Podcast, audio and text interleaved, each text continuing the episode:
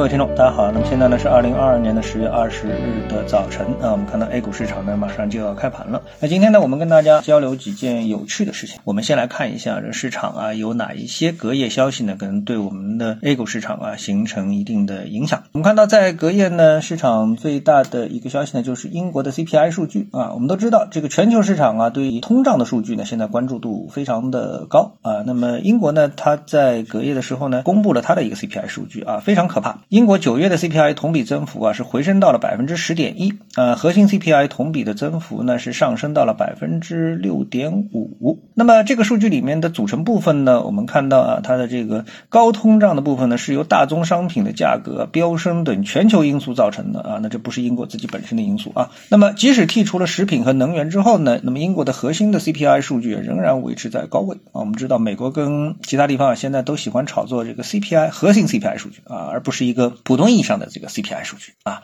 这个数据呢环比上升了百分之零点六，同比增幅是上升到百分之六点五。那么在这个细分项里面呢，我们看到英国啊九月住房和家庭服务价格同比上涨了百分之二十点二，其次是食品和非酒精饮料同比的增幅是百分之十四点五。这个总体上都让人感觉到通胀啊是处于一种高热的状态。那那么当然毫无疑问，在这种情况下面呢，呃英国呢大概率就是必须得暴力加息，对吧？但是呢这个。这个时候呢，我们就其实要考虑的一个问题呢，就是英国啊。包括欧洲，其实跟美国不一样。美国虽然也是高通胀，但是呢，美国呢，其中还包含着经济过热的成分啊。而英国跟欧洲呢，依然在担心着经济衰退，但同时呢，又是高通胀。那么，包括呢，昨天我们在分析市场的时候，我们看到了一个猪肉价格的数据，就是同比是涨了，就是和去年同期相比是涨了百分之四十啊。所以呢，这样的话呢，我们也担忧啊，中国的这个通胀数据呢也会上升。所以呢，这个全球啊，现在都担心的一个核心的数据。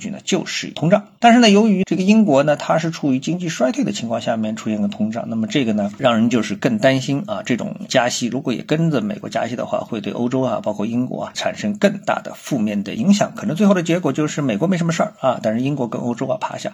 从长期来看的话呢，欧洲的衰退啊，也不是没有理由的，就是哎，他们确实是经济搞不好，但是呢，通胀呢也不会落下啊。美国呢是经济会搞好，通胀出现呢还能扛一扛啊，这真是一个最。大的啊，非常具有讽刺意味的一个结果吧。那么，由于这个数据的出台呢，导致了隔夜啊，欧美股市呢都是出现了大幅的波动。那么这个波动呢，对今天的 A 股市场可能呢会产生一些负面的影响啊。我觉得这一点呢是大家注意的，全球金融资本市场对我们的影响啊。好，那么接下来呢，我们讲一个有趣的事情啊。这个事情是什么呢？就是彩虹集团。那么昨天啊，我们看到啊，这个市场啊，对于彩虹集团的这件事情啊，这个评论啊都是非常的负面，或者说是用“魔幻”这两个字呢来形容这个彩虹集团的这么一件事情。怎么回事呢？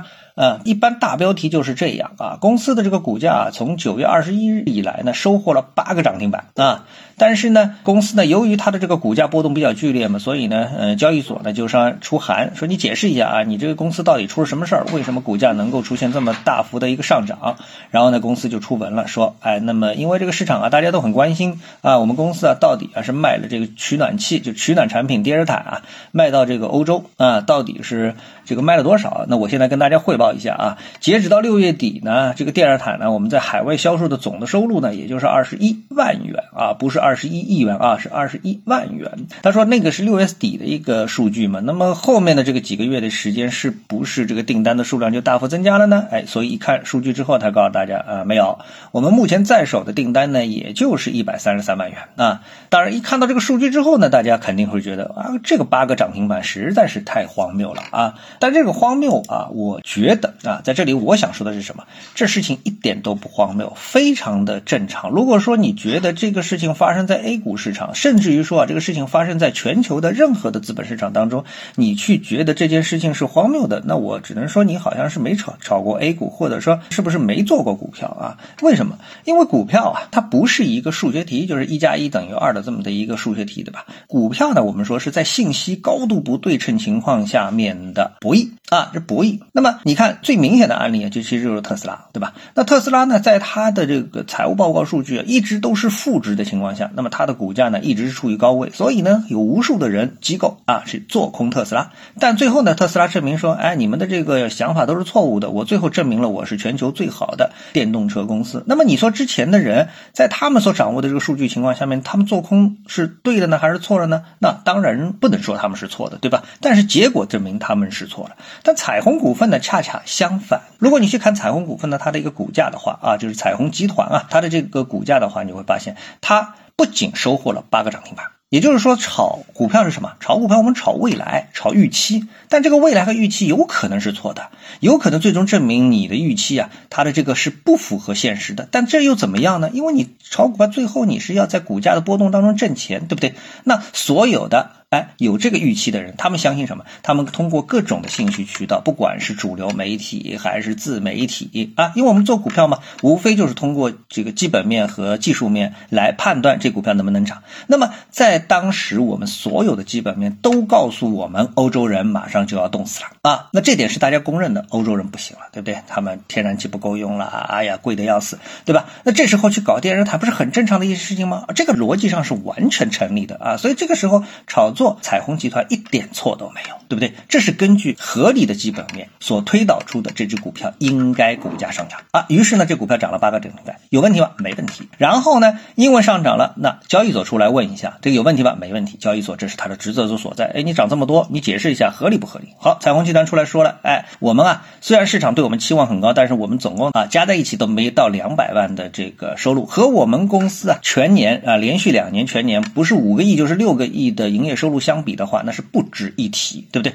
好，那这时候股价是不是立马就暴跌了？没有啊。公司在公告这件事情的时候是十月十三日啊，然后呢，这一天呢，公司是涨停。然后到了十四号的是冲高回落啊，然后后面连续三个交易日呢是横盘啊，都没有出现明显的下跌，直到昨天，就是直到昨天，它这个股价呢才出现了一个跌停。也就是在这个过程当中，如果说你已经看到了这个基本面的数据，说公司在海外的产品的销售收入是不及格的，那这时候你完全可以安全的出局，给了你好几天的时间啊，不是说这个几分钟的时间啊，是好几天的时间能够让你安全出局。所以这股票从这个整。个的过程当中啊，我觉得一点毛病都没有啊，所以居然有人会去质疑这股票炒的不对啊，我认为这是非常荒谬的。就是这是一个大家在做股票的时候啊，由这个基本面、由技术面能够得到充分看涨的理由情况下面进行的一个博弈，并且能够赚很多钱，而且能够安全退出啊，这是一个完美的炒作案例。我想跟大家说的就是说，股票就是这么做的。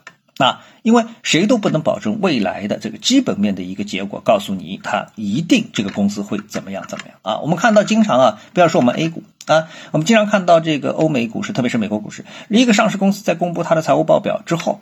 哎，股价上下波动啊，百分之三四十是非常正常的。为什么？因为如果你能够完全的提前知道一个公司啊，它最终的财务数据的话，那叫内幕交易，对不对？那么你在不知道内幕数据的这个情况之下，那么你完全靠自己所掌握的基本面，通过有限的数据在进行一个充分的博弈，这不是就是股票市场的一个铁的规则吗？所以呢，我们今天呢想就通过这么一个东西跟大家说，这个彩虹股份啊，这种负面的评价，我是一点都不。赞同。